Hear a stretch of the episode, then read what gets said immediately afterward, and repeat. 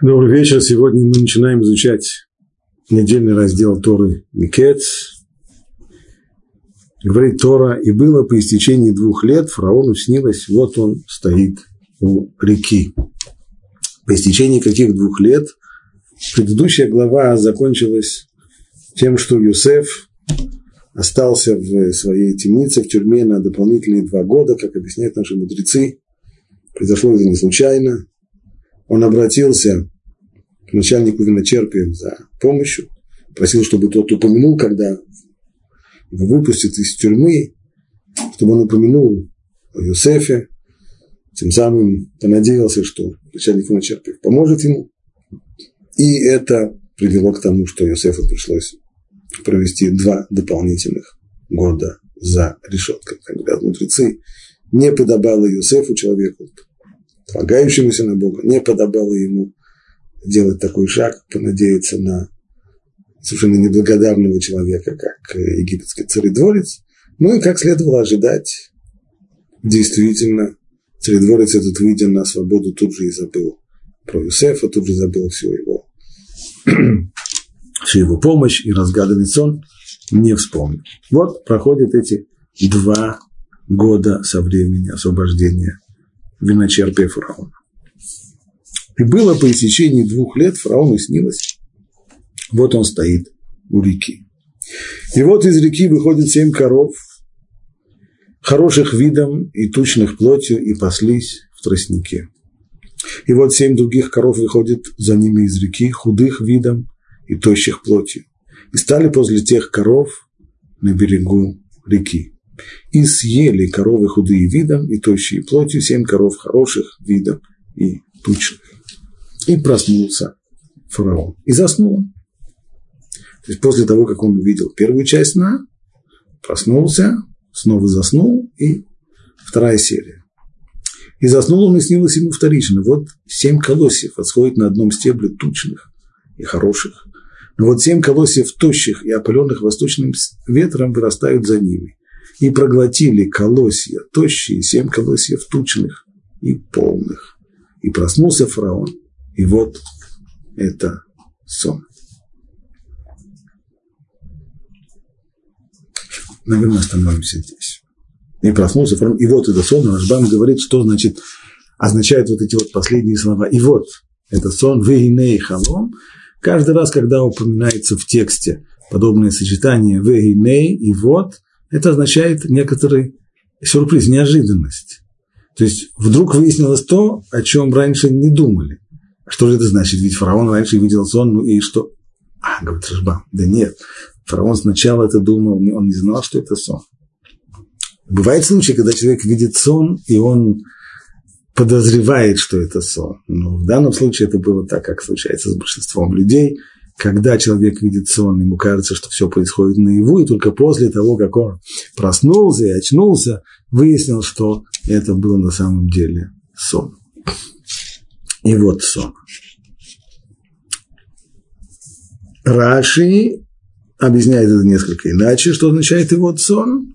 То есть вот теперь до сих пор была первая часть сна с коровами, затем вторая часть сна с колосьями, и вот теперь сон полностью, целиком, сон есть, а разгадки его нет. И сон, который встревожил сознание человека, обычно требует какого-то объяснения, какой-то разгадки. Не раз в истории с Юсефом мы обращаемся к вопросу о снах, и здесь тоже сны начинают всю историю с Юсефом. Через сны он сейчас должен выйти на свободу и сделать очередной свой невероятный взлет в своей совершенно невероятной истории.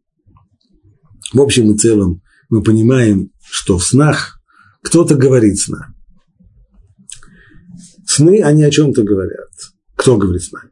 Обычно в большинстве своем, в большинстве случаев с нами говорит наша собственная психика, с нами говорит наша собственная личность, то есть те вещи, о которых мы стараемся не думать или боимся думать о них на протяжении дня, они доходят до нашего воображения, потом до нашего сознания во сне. Но иногда говорящий с нами – это не мы сами, а кто-то говорит с нами извне. Таких снов мало, но они, безусловно, есть. фараон видит такой сон.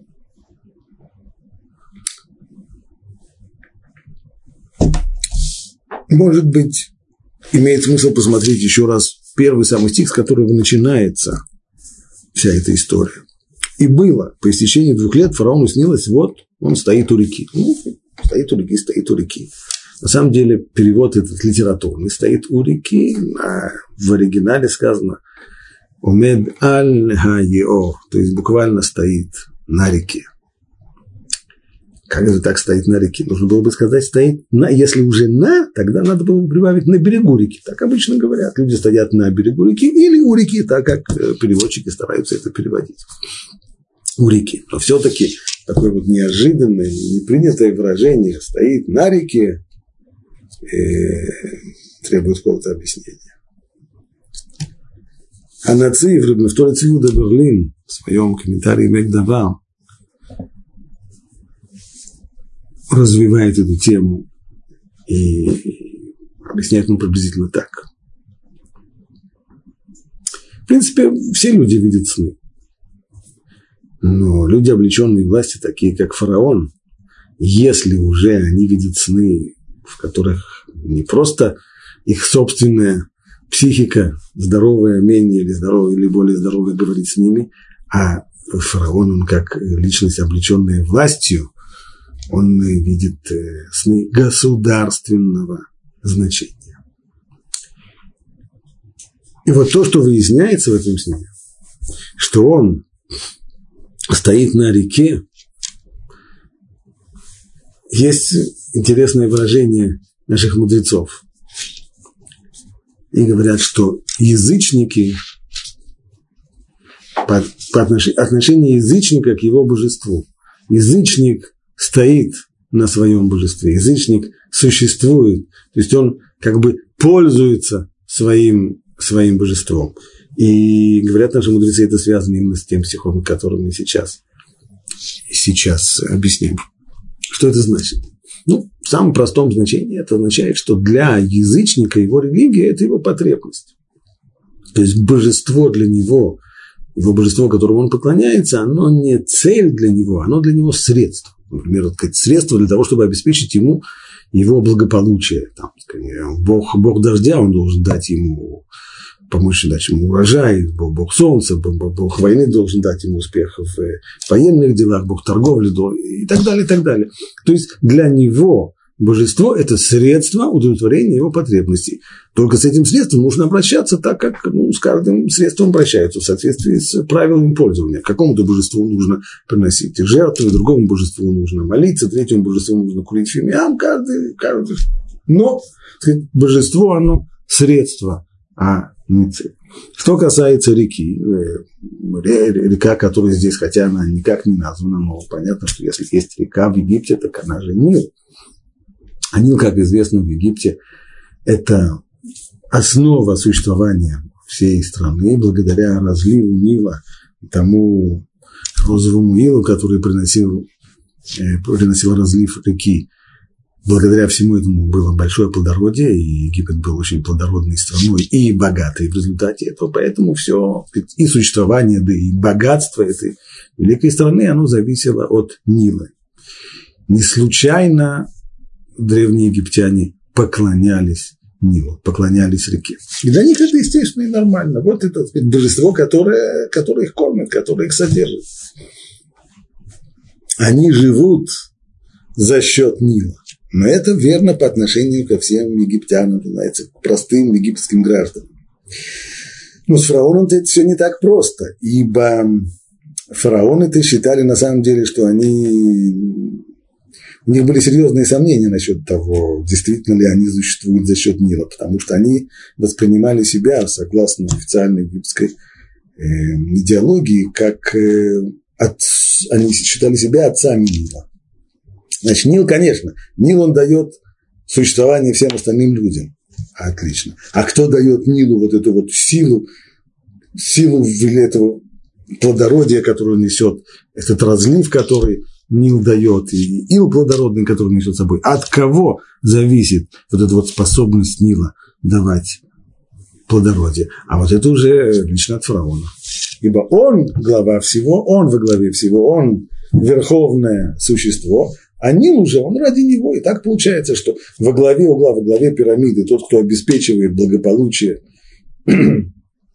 благополучие всей страны, всей этой великой империи, это фараон. Скорее всего, так должно быть. А фараон, он уже воздействует на Нил. Кстати, имеет смысл здесь вспомнить сцены из книги Шимот, когда Мушерабейну э, отправляется к фараону, и Всевышний говорит ему, где нужно его застать. Застать его нужно у реки, на реке. Это был целое целая церемония фараона, когда он отправлялся каждое утро к реке, тем самым давая браху, благословление реки. Потому что а что же будет, если фараон э, забросит Нил, он же потеряет все, все, все свое плодородие. Поэтому фараон, как э, заботливый отец, каждое утро выходил к реке, благословлял ее, чтобы она давала людям воду и плодородие. Но вот в этом сне выясняется на самом деле все не совсем-то так фараон стоит на Ниле, точно так же, как все, стал фараон стоит на реке, точно так же, как все остальные простые египтяне, он тоже, не он управляет такой не река за его счет, а он за счет реки. Ибо все, что происходит здесь сейчас, сначала невероятный урожай, который будет в первые семь лет, как это предсказывает сон, большого-большого изобилия, а затем голод и не урожай, который должен продолжаться 7 лет, все это вообще не имеет никакого отношения к фараону. Все это, как показывает в дальнейшем сюжет, все это только ради сынов Израиля, для, для того, чтобы они сначала пришли в Египет, для того, чтобы они поселились в Египте. Ради этого все. А фараон здесь он только, он, наоборот, он оказался здесь только средством проведения всего этого плана. А, а главное это здесь именно вот то, что, то, что река даст урожай, а потом будет не урожай. Все это ради совсем других людей. И фараон здесь ничем не управляет. Понятно, что фараон это во сне еще не, не понял, так это ему еще придется понять в дальнейшем. Но, в общем, намек уже есть. Фараон стоит на реке. И он существует за счет реки. Ну, а теперь перейдем уже к самому содержанию сна. И, в общем-то, смысл сна, он э, напрашивается. Так что даже, на первый взгляд, кажется немножко странным, чего фараон так обеспокоился. Вроде как э, он что, сам не мог догадаться, что здесь имеется в виду? Как не так уж сложно. Речь идет явно, по крайней мере, в первой части, речь идет о благополучии, речь идет об изобилии. Но это ясно из второй части сна – когда колосья плавают, колосья тучные, жирные, налитые, а потом не урожай, когда тощие колосья их э, поглощают. А причем здесь коровы? А коровы-то зачем? Если все дело в урожае или не урожай, как в дальнейшем действительно это выясняется, то корова здесь вроде как ни при чем. Раши не дает нам ответа на этот вопрос. Обратимся к Рамбану. Рамбан говорит так, посмотрим все детали этого сна. Прежде всего, все происходит на реке. Почему? Ибо вопрос урожая и не урожая он в Египте. Египет не зависит от дождей, в Египте все зависит от реки. Поэтому все действие этого сна происходит около реки, на ее берегу. Почему сначала коровы? Да потому что коровы – это символ пахоты. в древнем мире э, лошади не использовались, тракторов не было, а лошади не использовались в качестве тягловой силы для того, чтобы пахать на них поле. И наоборот, коровы, которые для нас, э, корова это прежде всего та, которая дает нам молоко, творог и простоквашу и так далее, но в древнем мире на корову смотрели совершенно иначе. В древнем мире корова и бык были прежде всего тягловой силой. Пахали на коровах. Поэтому то, что происходит первая часть сна, показывает нам коров, сначала жирных коров, которые потом поглощаются тощими коровами. Это симан, это э, символ пахоты, который говорит, что если в первые семь лет будет пахота, то потом, в последующие семь лет, никакого смысла пахать не будет. То есть, поскольку ясно, что урожая не будет, будет засуха, еще что-то, то нет смысла пахать. Пахоты не будет. А вторая часть на колосье, она уже, говорит, Рамбан символизирует следующее действие, а именно снятие урожая. Значит, не будет ни пахоты, ни сбора урожая. Этим объясняется наличие двух частей самого сна. Рамбан прибавляет еще, что по, судя по деталям этого сна, так как они представляются в тексте, то вот вот изобилие, оно было именно в Египте. А наступивший в дальнейшем голод, он уже касается всего остального света. Все это видно по деталям самого сна. Итак, по Рамбану сон, в принципе, хотя с одной стороны, как Юсеф скажет в дальнейшем, сон это, это один сон, это верно. Но у него есть совершенно четко разделяющиеся две части, а именно первая часть про пахоту, вторая часть про сбор урожая. И если первые семь лет будет и то, и другое, то вторые семь лет ни пахоты, ни сбора урожая.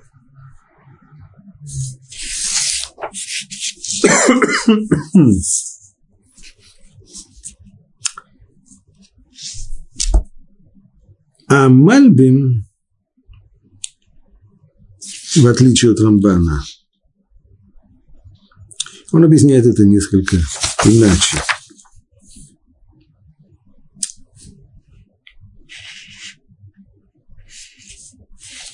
И Нил. Рамбан смотрит с точки зрения простых технических символов. Река, она доставляет воду, она доставляет возможность вообще заниматься сельским хозяйством, коровы, пахота, колосья, урожай. Мальбин говорит о том, что и те, и другие, ведь и Нил – это божество египетское, верно. Но бык и корова, они тоже египетское божество. Поэтому сон, который предвещает сначала изобилие, а затем наоборот, не урожай, он как говорится, Всевышний говорит с каждым человеком на его языке. У фараона, если сказать фараону, что будет сначала большой урожай, что это означает? Это значит, что боги благословили Египет с его помощью, конечно, он тоже как божество, может быть, более важный, чем другие боги. Но в общем и целом боги благословили Египет, поэтому есть урожай. А если есть не урожай, то значит боги разгневались на Египет или еще что-нибудь, не благословили его, нет урожая. Так вот, те самые боги, которые те самые божества, которые должны здесь участвовать во всем, во всем этом, они здесь участвуют. Это прежде всего река. Поэтому происходит все дело на реке. И затем появляются коровы. Коровы как, как э, проявление того египетского божества. Результат всего этого, что сначала вырастают колосья жирные, а потом колосья точие, что будет сначала урожай, потом не урожай. ну, и вот сон. Я возвращаюсь к тексту. И было утром, и встревожился дух его, и послал он, и призвал всех волхвов Египта, всех мудрецов его, и рассказал им фараон свой сон. Но не было никого, кто истолковал бы его фараон. Так все толкователи сновидений, колдуны, экстрасенсы, все были призваны к фараону для того, чтобы разгадать и никто не истолковал бы его фараоном. Явно здесь лишнее слово в конце. Достаточно было бы сказать, и никто не истолковал его. Есть он, никто не может истолковать. Сказано, никто не истолковал его фараону. Понятно фараону, а кому же еще-то? Отсюда мудрецы делают вывод, который Раши цитирует.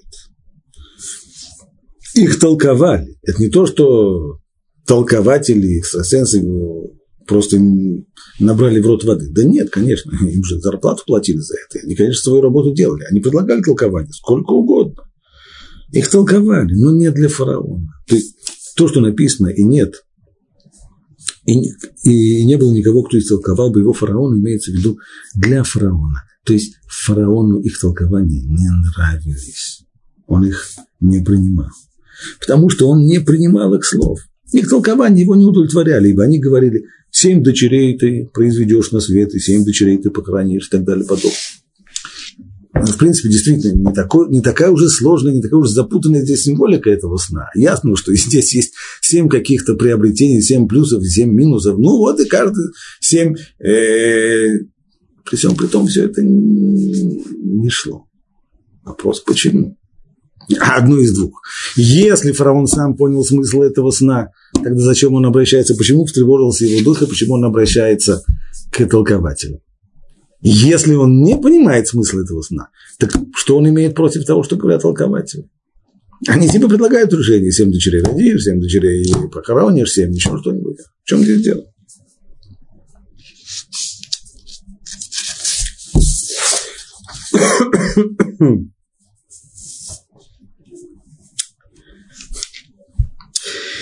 Посмотрим, как отвечают комментаторы на этот вопрос. Сначала Урахай.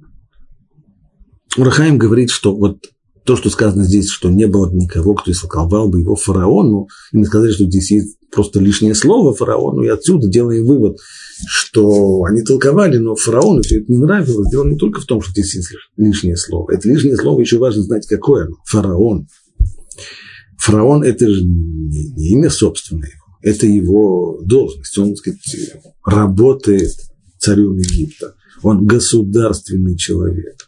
Поэтому он понимает, и сказали уже выше, что как государственный человек, и сны, которые он, должен, он видит, они тоже должны быть государственного характера.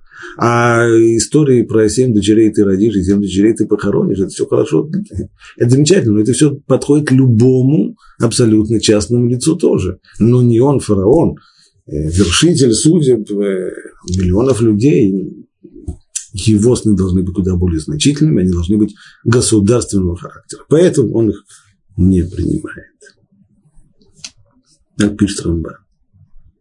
Извиняюсь, Орахаим.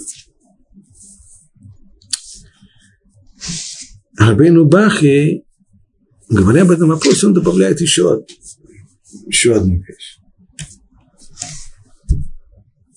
Ведь действительно, так уж трудно, если у фараона были штатные толкователи сновидений, так уж трудно истолковать этот сон. Разве не ясна его символика? Что здесь такого невероятного, что никто не мог его истолковать так, чтобы... Если так, рассуждает Рабин Бахи, то очевидно. Это был уже перст э, проведения свыше. То есть Всевышний уже сделал так, что все, что все эти толкования, которые они предлагали, фараону не нравились. Они, в общем-то, говорили ерунду. Не потому, что они не умели толковать, не потому, что они не могли разглядеть. Да не так уж трудно было разглядеть в этом сне его, всю его символику. Но Всевышний просто отнял у них разум, поэтому они говорили чушь. Поэтому фараону все это не нравилось. Все это было для чего? Потому что истинный толкователь, ради которого вся эта история, он-то еще сидит за решеткой.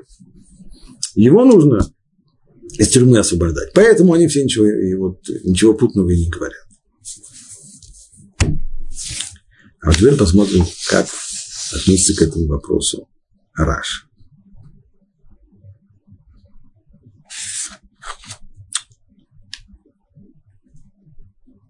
Раши в нескольких местах цитирует мудрецов.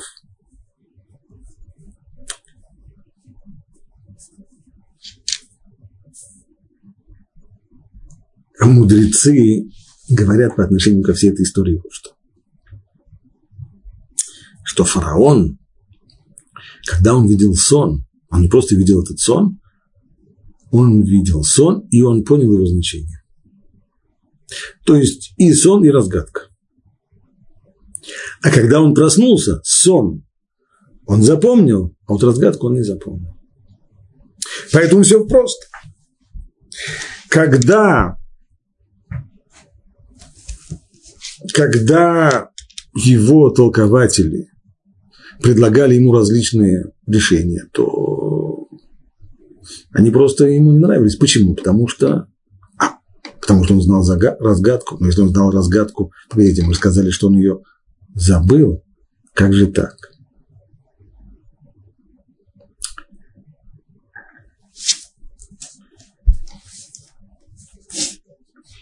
Означает это вот что. Таков процесс вообще приобретения знаний человека. Наши мудрецы говорят что плод в утробе у матери, он постигает всю Тору, его обучает всей, всей Торе. Но затем, когда он рождается на свет, он все забывает. И приходится все учить заново. Ну, зачем его обучать всей Торе, если потом он должен все забыть? Ответ на это сам собой разумеющийся. Чтобы весь процесс обучения в дальнейшем не был похож на процесс писания на белом листе бумаги. Нет. Процесс обучения в дальнейшем – это процесс воспоминания. То, что забыто, не проходит, не проходит бесследно. То, что мы знали, но забыли, в тот момент, когда нам это напоминает, либо кто-то говорит что-то подобное, либо событие это напоминает что-то, у нас происходит клик, благодаря которому мы ощущаем, вот оно, вот это оно. Это совсем непростые вещи. Потому что мы понимаем сейчас, откуда берется у человека ощущение правильности, истинности.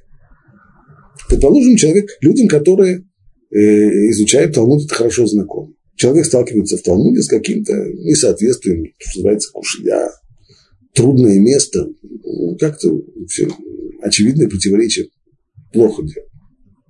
Предлагаются различные объяснения. Что-то человек вычитывает в одной книжке, что-то в другой, у одного комментатора, у другого, третьего. Кто-то говорит ему, сам предлагает свое собственное объяснение, кто-то на уроке послушает. Вот все эти всевозможные объяснения человек, ну, одно он послушает, да, может быть, второе, вдруг третье или четвертое, о, вот это оно. Есть это ощущение, вот это оно, клик вот этот вот, есть. Откуда оно берется? Откуда оно берется? Чем это объяснение лучше, чем предыдущее? Чем то, что человек услышал на уроке, лучше или хуже того, что он прочитал в книге?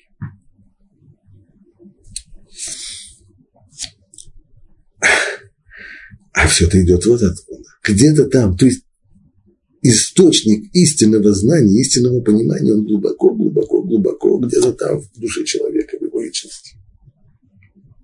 И поэтому, когда даются человеку различные объяснения того или иного места, того или иного явления,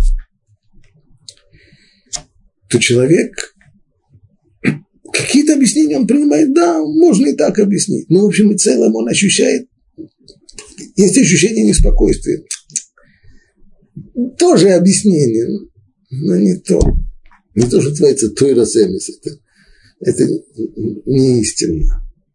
Пока, наконец, он не услышит то объяснение, при котором произойдет это воспоминание. О, конечно, да, вот это оно и есть. Это то, что было с фараоном. Человек видит сон. Фараон видел здесь сон. Все очень смутно. Все очень, ну, как бывает во сне. Символика. Символы такие, символы такие. Во время сна было ощущение того, что он понимает.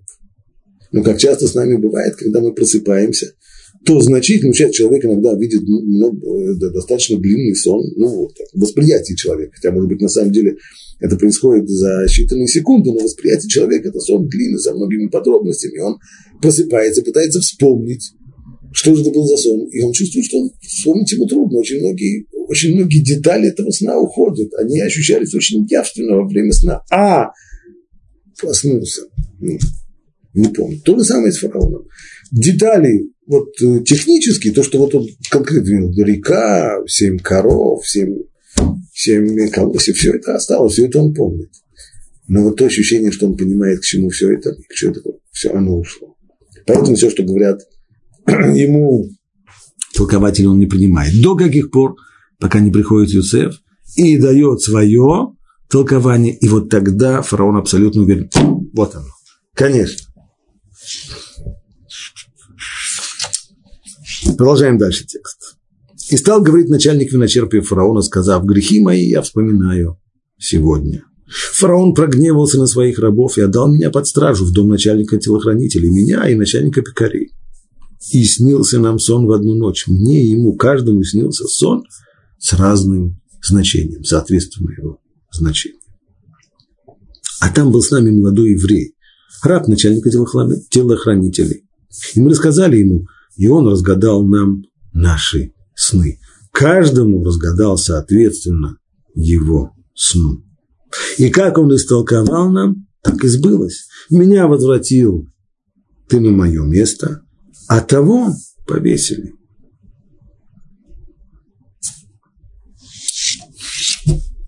Вот в этой самой ситуации напряженной, когда никто не может разгадать сон фараону, начальник вспоминает о том, что произошло два года назад, когда он сидел в той самой тюрьме, в которой там же был заключен и Йосеф, и вспоминает он разгаданный Йосефом сон.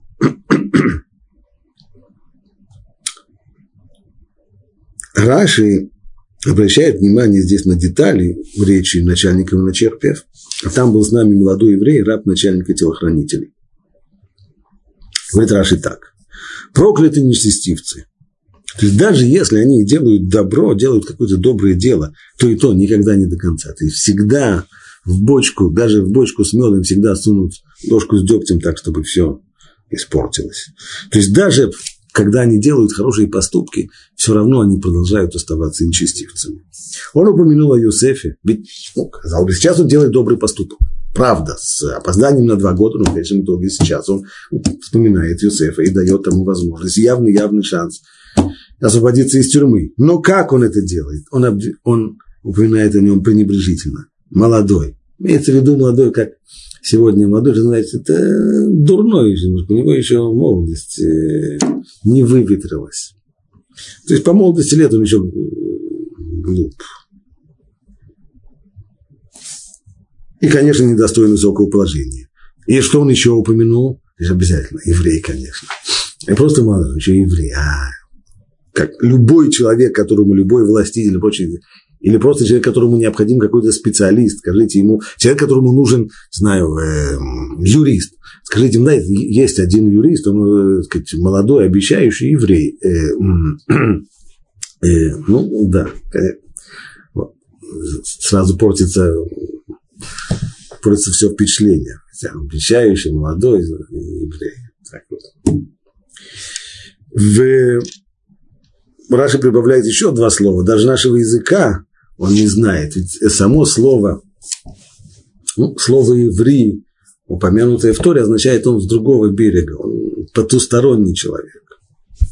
Интересно, что это слово э, созвучно с египетским словом «хапиру». Так, этим словом «хапиру» называли в Египте всех э, не местных, бомжей, которые приходили, не имели своей, своей земли, своего куска земли в Египте, были пришельцами. Да? Ну и сказать, самое то, что их прежде всего отличает, то, что по- по-нашему не говорят. Как в России называли немцев. Что такое немец? Не мой.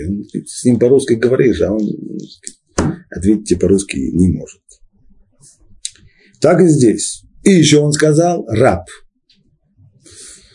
а согласно законам Египта, раб не может стать правителем и не может облачаться в платье вельмож. То есть, получается по Раши, что с одной стороны, упоминая Йосефа, начальник виночерпиев делает все, чтобы Иосиф не получил, никак, не получил бы возможной пользы из того, что он разгадает сейчас этот сон, чтобы его в результате фараон не возвысил и не назначил бы ни на какую-нибудь большую, большую должность. Поэтому он сразу говорит все его слабые стороны. Он еще и молодой, молодой, значит, глупый, языка нашего не знает, раб он вообще. Ну, куда же, не поставить же из грязи в князь, это же вещь не принятая. Раши объясняет это поведение – как нечто нерациональное. Это просто вот, вот, вот нечестивец, он вот, вот такой есть, как старая басня про, про Скорпиона, который просил э, у лягушки, чтобы она его перевез, э, перевезла на другой берег реки. И лягушка сказала, не хочу я тебя перезвонить, я тебя знаю, укусишь, я и утону после этого. Скорпион, ну, я тебе клянусь, я трогать тебя не буду, мне же надо на другой э, берег ну ладно, сел скорпион лягушки на, на шею, и она поплыла. Уже у самого почти берега, почти осталось совсем-совсем немножко, не удержался скорпион, и куснул ее. Что ж ты, говорит лягушка, ты же обещал. Что могу сделать? Скорпион есть скорпион. Я такой. Так же и здесь, нечестивец. Вот, вот даже в этот самый момент уже делает хорошее дело, не может удержаться. Но есть комментаторы, которые находят некоторый рационал в э, поведении начальника виночерпия. Хискуни, например. Хискуни говорит так. Виночерпий страшный. С одной стороны, он хочет решить проблему и дает возможность разгадать сон через Юсефа. Он почти уверен, что Юсеф разгадает сон. Это ему по силам. Но с другой стороны, он опасается. А что будет, если сейчас фараон назначит Юсефа в результате того, что тот разгадает сон, назначит Юсефа большим начальником. Ведь Юсеф-то вспомнит, что когда-то он попросил начальника виночерпия, чтобы тот за него замолвил словечко, а тот два года о нем вообще даже не вспоминал. Скорее всего, Юсеф захочет отомстить ему. Поэтому он постарался сделать все, чтобы Юсеф, может быть, пусть его выпустят из тюрьмы, но, по крайней мере, чтобы его не назначили большим начальником, иначе он, то есть, он попросту здесь э, боится за свою шкуру, и вполне, вполне рационально. Другой вариант предлагает Хискуни, может быть, еще объяснение другое. И, может быть, фараон еще разозлится на него, скажет ему, что, как тебе не стыдно, ты два года молчал, оказывается, есть такой мудрец, толкователь сновидений, вообще такой мудрец, а он сидит где-то там в в, в камере сидит, сидит на зоне, а ты даже об этом не знал. Два года мы бы его давным-давно бы освободили, сделали бы его здесь главным советником, поэтому фараон мог, фараон мог, то есть и фараон мог разозлиться на него, и Йосеф мог ему отомстить, в общем, всему как, как, как бы ни пошли события, ему от этого э, ничего бы хорошего не было. Поэтому он старается сделать так, чтобы Йосеф не получил повышение, чтобы не назначили его никакую должность, и и чтобы и фараон тоже понял его, его поведение, что то, что я до сих пор об этом не сказал, ну что, а, а что там? Ну, он умеет он разгадывать, ну и что? Ну, он же молодой, глупый, еврей вообще, и, и к тому же еще и, и раб еще к тому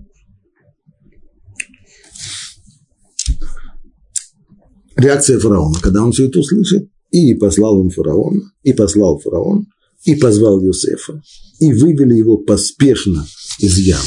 Поспешно. По Ирицу был буквально бегом, бегом, бегом, бегом, бегом. Тура подчеркивает это.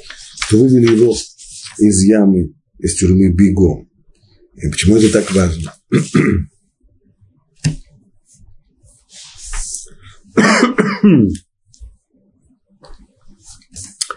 Сфорно говорит, что здесь вот в этом действии мы видим, называется, почерк, как, как бы почерк Всевышнего. Все, что Всевышний, когда Всевышний вмешивается конкретно в ход истории, все происходит мгновенно.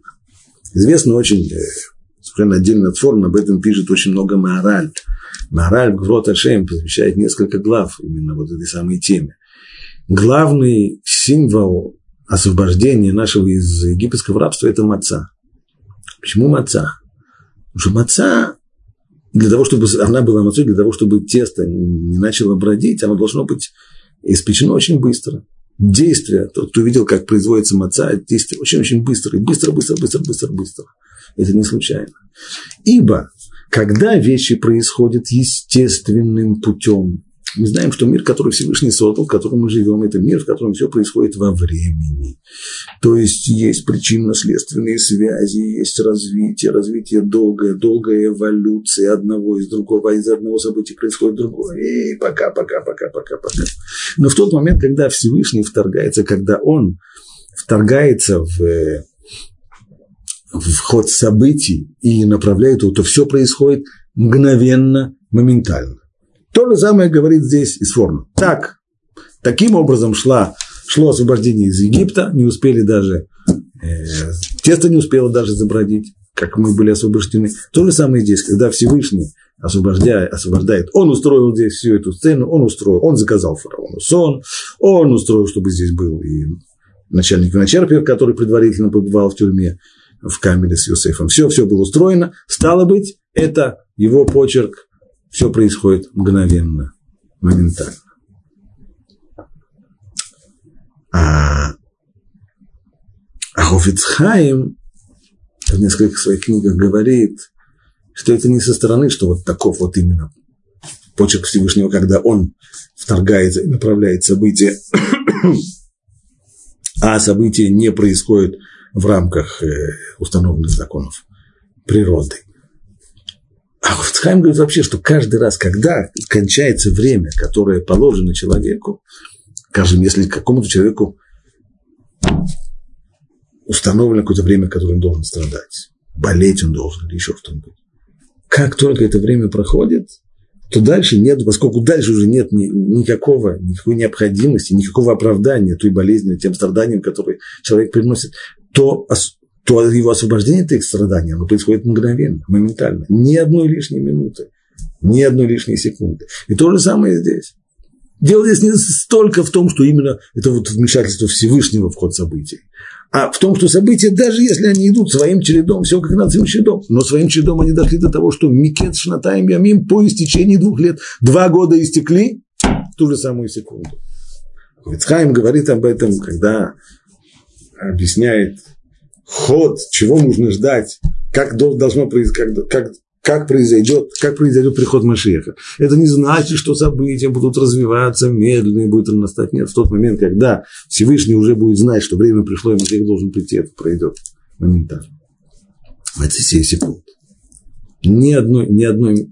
Это не пройдет ни на минуту раньше, но ни на минуту позже.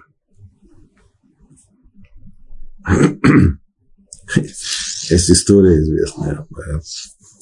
Это была одна семья, Э, в которой э,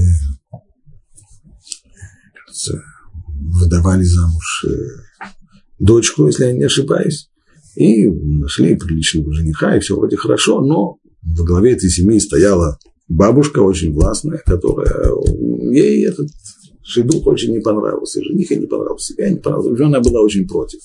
И она всячески старалась воткнуть палкой сколько могла. Но много она слишком помешать не могла. В конечном итоге была назначена свадьба, и вот в день свадьбы, хупа, все хорошо, Рав произносит первое благословение, теперь следующее действие. Жених должен дать кольцо невесте, жених достает коробочку с кольцом, достает кольцо, оно падает. Падает. Падает, его не могут найти. О, говорит бабушка, я вам говорила, что этот шедух вы видите, с небес не дают согласия на этот шедух. Я говорила я прав. Притом на той самой купе присутствовал Рыбарон Котлер. И когда он услышал такие речи, он вмешался, сказал, что подобного. Ни в коем случае. Это просто означает, что время, когда эти два молодые человека должны пожениться, оно еще не пришло. Значит, еще одна минута, сколько времени уйдет на то, что будет искать здесь кольцо, значит, должны подождать еще одну минуту. Ну, как только эта минута истечет, в ту же самую секунду кольцо найдут. То же самое и здесь, говорит Хофицхайм. Так это происходит. Человек должен страдать. Юсефу было определено два года, он должен был отсидеть еще в тюрьме. Да, как только эти два года прошли, и уже все время дальше, Дальше он не выходит спокойно, медленным шагом из тюрьмы, а его вылакут, его в Айрицу, его просто выволокли бегом, бегом, бегом, бегом, бегом. Правда, при всем при том, что бегом, но там есть еще одна деталь. Сказано, и он побрился, и переменил одежду, и пришел к фараону. Для чего нам эти детали, что он побрился? Раши побрился из уважения к царю. Ну, как же к царю? С отросшей щетиной. Тот, кто немного знаком с египетской историей, он знает, что это непростая здесь деталь. Вообще нужно сказать, что вот, вот в этих э, нескольких строчках, и, может быть, и в последующих главах э, книги Шмот, поражает, как Тора совершенно так ненавидит. В Торе же на самом деле э, описаний быта и прочих вещей практически нет иногда проскальзывает одно-два слова, которые кажутся совершенно просто фоном, которые совершенно, совершенно на них и не фокусируется наше внимание. Но по этим деталям видно абсолютно полное, совершенно точное знание того, как, каков был быт в Египте. Человек, который изучает египетскую историю, может просто поразиться. Мельчайшие детали, насколько они придаются Торы невероятно, невероятно точно. И вот здесь такая деталь. Почему Иосиф должен был побриться? А дело вот в чем. В Египте вообще все люди э, обязаны были бриться. Никто не имел права носить бороду, кроме одного. Бороду носил только фараон. И то именно, что называется, носил бороду. Он ее не отращивал. Он тоже брился, как все. Но у него была для официальных приемов, у него была подвесная сказать, борода, которую он привязывал себе. Это видно и по их статуям. Сегодня статуи фараона можно видеть, что, кажется, борода у него как козлиная борода, которая свисает у него сказать, э, под подбородком. Естественно, потому что борода была привязная, она не всегда хорошо держалась на подбородке, и техники э, э, гримировки, которые существуют в сегодняшних театрах, они тогда еще не очень сильно были развиты. Пользовались тогда еще, кстати, большинство, многие пользовались тогда и париками тоже. То есть множество египтян брились совершенно наголо и пользовались париками. Но уже в любом случае бородой никто не мог, бороду никто не, не, не имел права отращивать. Поэтому Юсеф, пока он сидел в тюрьме, кому какое дело до того, как еврей, который сидит за решеткой, э, как он выглядит. Ну и он выглядел там так, как выглядит еврей, бородатый. Но сейчас, когда он должен предстать перед фараоном, нельзя предстать перед фараоном э, бороде. Борода – это исключительно, исключительная прерогатива только фараона. Поэтому он должен быстро ее моментально снять.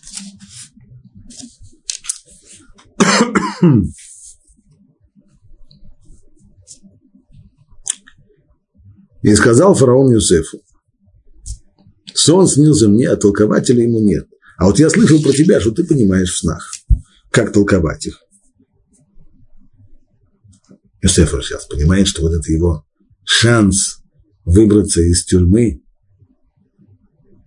И когда человеку дают такой комплимент, что мы слышали, что ты понимаешь, как, естественно, сказать, ответил бы нормальный человек. Ну, да, немножко вот, э, есть такое.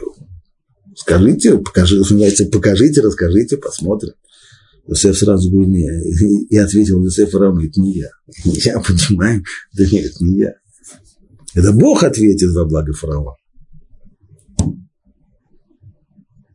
Ты понимаешь, что это единственный твой шанс сейчас выбраться из тюрьмы, и этот шанс зависит от того, насколько фараон подумает, как фараон подумает, насколько ты понимаешь, при всем при том, Иосиф остается Иосиф, Иосиф праведник. Мудрость – не моя. И это разгадывать сны – это не я. Если Бог мне даст разгадку, даст, не даст, значит не даст. И сказал фараон Иосиф, вот мне снилось, вот я стою на берегу реки, и вот из реки выходит семь коров, тучных плотью, и хороших видом, и паслись они на лугу. И вот семь коров других выходят за ними худых и очень дурных видом и тощих плотью. Я не видывал подобных во всей земле египетской по худобе. И съели коровы тощие и худые, семь точных коров, и вошли те внутрь их, но неприметно было, что они вошли внутрь их. А вид их был плох, как и сначала, и я проснулся. И еще я видел во сне. Вот семь колосьев восходят на одном стебле полных и хороших. И вот семь колосьев засохших, тонких, опаленных восточных ветром вырастают за ними. И поглотили колосья тонкие, семь хороших колосьев. Я рассказал это чародеям, но никто не знал, что сказать мне. И сказал Юсеф фараон. Сон фараона один. То есть то, что он повторяется дважды или в двух сериях, в двух разных частях, смысл один. То, что Бог собирается сделать, он и сообщил фараону. Семь хороших коров – это семь лет. Семь хороших колосьев – это семь лет. Это все один сон. А почему тогда он разделяется на... И семь коров тощих и худых, вышедших за ними, это семь лет. И семь колосьев, пустых и опаленных восточным ветром, это тоже будут семь лет. Голод. То есть здесь нет 14 лет. Возьмем 7, 7 э, э, коров плюс 7 колосьев, получим 14 лет. Нет, 7 лет изобилия, 7 лет голода. Это то, о чем я сказал фараону. То, что Бог собирается сделать, он и показал фараону. Вот, наступают семь лет большого урожая по всей земле египетской. И настанут после них семь лет голода, и забудется все изобилие в земле египетской, и истощит голод страну. И не останется следов изобилия из-за голода. Никто не будет помнить вообще, и забудется все изобилие из-за голода, который наступит вслед за тем ибо он будет страшен. Такой страшный будет голод, что забудут совершенно о том изобилии, которое было всего лишь пару лет назад.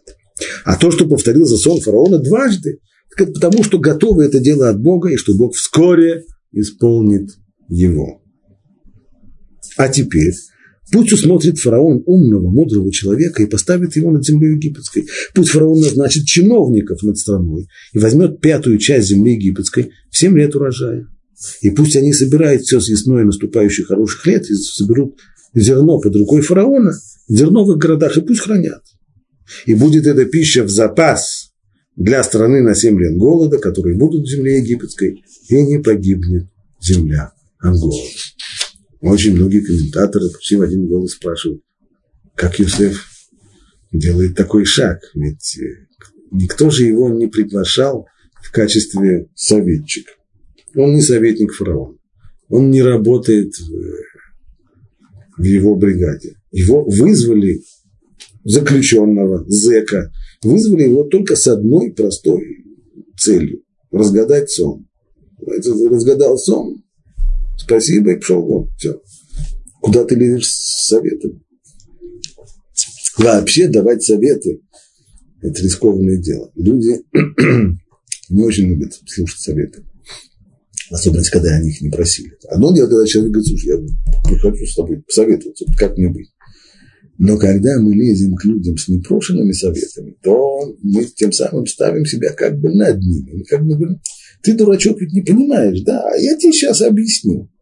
Даже если мы так это не говорим, но сам тот факт, что мы даем совет, то мы даем человеку такое ощущение. И здесь не просто человеку, ты даешь это ощущение фараона, который в качестве царя, отца Нила, отца всей, всей великой страны египетской, он уже должен быть сам интеллектуал. Он как-то сам он должен понимать, что если будут 7 лет урожая, а потом будет 7 лет не урожая, то надо запастись. Не такая уже великая сказать, э, мудрость для этого нужна.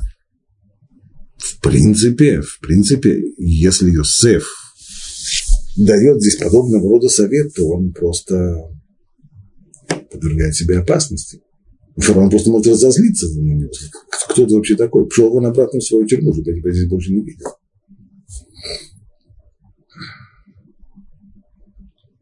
Рамбан поэтому предлагает следующее объяснение. Вот Рамбан, а Йосеф ничего не советует на самом деле. Это не совет, а это просто часть толкования сна. Вот что пишет Рамбан. По моему мнению, то, что вот написано, то, что написано слова фараона, так он объяснил, что коровы худые, они сожрали э, толстых, тучных коров, и затем колоски тощие, которые тоже съели колоски э, толстые, то, вот, по моему мнению, это знак того, что голодные годы будут есть. Годы сытости. То есть пропитание, чем будут питаться люди в голодные годы, тем, что выросло в годы сытости, в годы изобилия. Вот из этого узнал Юсеф то, что он сказал фараону, и соберут все съестное в эти наступающие годы изобилия. И будет продовольствие, запас для земли на семь голодных лет. Ведь он видел, что хорошие коровы и колосья будут поглощены плохими. Это не совет. Разве, поставили, разве его поставили советником царю? А сказано это было только в рамках толкования сна, не больше того. Как сказано, забудется все изобилие в земле египетской, и не будет приметно то изобилие. В чем здесь толкование? И вошли те в их утробу. То есть, когда после того, э, если тощая корова проглотила толстую, то она, очевидно, сама должна стать толстой. Но этого не происходит. И незаметно осталось, что они вошли в их утробу, ибо вид их был плох, как и прежде. То есть, что видел здесь Иосиф? Что и съев тех, они не стали хорошими, толстыми на вид и здоровыми. А те просто им пошли в пищу. То есть, они их смололи попросту, этих самых толстых коров, но им самим это в толк не пошло. Получается, что и здесь был и здесь была информация о сне. В чем была эта информация? То, что в голодные годы будут питаться тем, что выросло в годы изобилия, но это не даст возможность снова вернуться к изобилию. Это даст возможность только не помереть с голоду. Но голод останется. Только что с голоду не помрем. Но будем голодными. Вот то, что выучил Йосеф из всего этого конце, говорит Рамбан, но все, что я написал здесь в этом комментарии, это не так, как писал Раши. А как писал Раши? Раши понял эти слова, то, что и съели, и съели коровы тощие, то, что они съели толстых коров, пишет Раши, и съели в знак того, что все довольство изобильных лет будет забыто в дни голода. Вот о чем это говорит. Это не говорит о том, что будут питаться. Это говорит только о том, что будет такой жуткий голод, что все изобилие будет забыто. Рамбан говорит, нет, здесь дело не в этом. О том, что будет забыто, это говорится дальше. То, что не было видно после того, как они проглотили то, толстых коров, после этого они остались такими же худыми, худосочными, как, какими были сначала. А то, что написано, что они едят, это и есть направление здесь главное. То, что Иосиф понял, что сон говорит нам не только то, что будет неурожай, а и то, что в неурожайные годы будем питаться тем, что вырастет в годы изобилия. А Абель Ильяу Мизрахи, комментатор Раши, объясняет, что в принципе здесь есть разные отношения, есть два значения у самого вот этого понятия съесть. Съесть это означает тот, когда, когда пользуется э, вот этим глаголом съесть, означает одно из двух. Либо то, что съедается, но просто уничтожается, да, называется смолол и все. Уничтожение. Само, само слово ахаль, его корень это килуй, уничтожение того, что съедается. Есть второе значение. Когда человек поглощает пищу, то эта пища становится частью его самого. И он теперь, все его существо, его теперь существование за счет той пищи, которую он поглощает. Так вот, как понять то, что коровы тощие поедают этих самых э, толстых и красивых коров? По Раши значение первое, то есть только само поглощение, само уничтожение. Иными словами, то, то, что во сне худые коровы поедают толстых, говорит только об одном, что все изобилие уничтожится, забыто будет, как будто бы ничего и не было. Никто даже не вспомнит о тех изобильных годах, такой жуткий будет голод. По Рамбану это не так. По Рамбану то, что едят, имеется в виду, едят и за счет этого существуют. То есть само поедание, что означает, что тот, кто ест, он берет какой-то материал и превращает его в часть своего собственного тела, в часть своего собственного существа. Поэтому это означает, что эти год, годы голодные, они существуют за счет годов изобилия, они поедают, они существуют за счет того урожая, который был в первые семь лет. И так и получается, что по Рамбану Йосеф никаких советов не дает, он только дает полный развернутый комментарий сна. А по Раши Йосеф дает совет. Безусловно, есть один аргумент очевидный в пользу комментария Раши, ибо то, что говорит Рамбан, никоим образом не объясняет детали, ведь, ведь Йосеф дает развернутую программу. Нужно назначить человека, который будет руководить всей, всей этой операцией. Нужно назначить э, пкидим, нужно назначить э, чиновников, которые будут этим заниматься, нужно собирать э, зерно и хранить его в городах, там, где оно выросло. Все эти детали не имеют никакого отношения к тому факту, что, что, годы, что годы голодные будут существовать за счет лет изобилия. Поэтому ближе здесь к тексту, в общем-то, комментарий Раши, по которому Йосеф берет на себя, безусловно, делает опасный шаг – предлагает и не только дает информацию, которую получает из сна, но и предлагает фараону решение этого сна, хотя тем самым, безусловно, безусловно, э, подвергает себя некоторой опасности. Но его риск оправдался, фараон принял его совет. Но уже о том, как он принял его совет и, кстати, и почему, то об этом мы уже поговорим в следующий раз.